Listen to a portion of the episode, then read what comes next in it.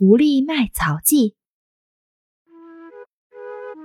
在人们的心中，狐狸是最狡猾的。有一只可爱的狐狸，叫做可乐。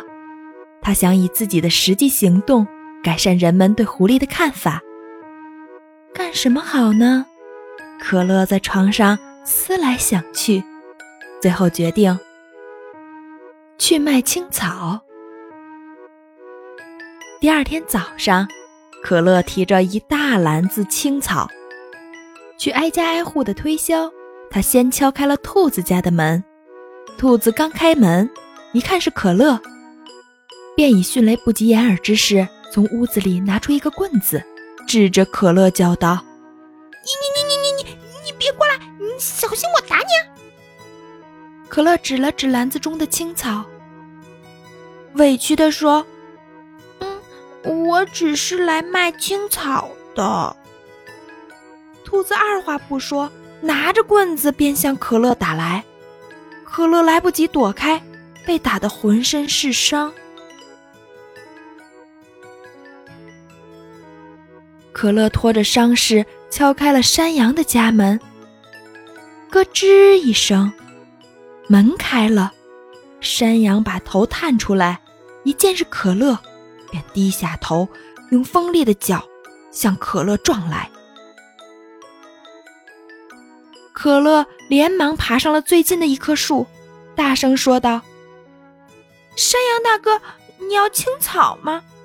山羊一听，冷笑一声：“哼。”黄鼠狼给鸡拜年，没安好心，你想毒死我吧？绝对不没有。可乐话还没说完，山羊就把门关上了。可乐心想：难道大家对狐狸的态度都这样吗？无奈之下，他敲开了牛大哥的门。牛大哥一开门就被吓了一跳。但很快，镇定了下来。你来干什么呀？牛大哥警惕地问。可乐微笑着说：“牛大哥，你要青草吗？很新鲜的青草啊！”牛大哥这几天不舒服，吃什么都没胃口。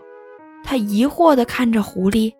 狐狸抓起一把青草，诚恳地说：“你看。”都是我精心挑选过的，没有半点杂质。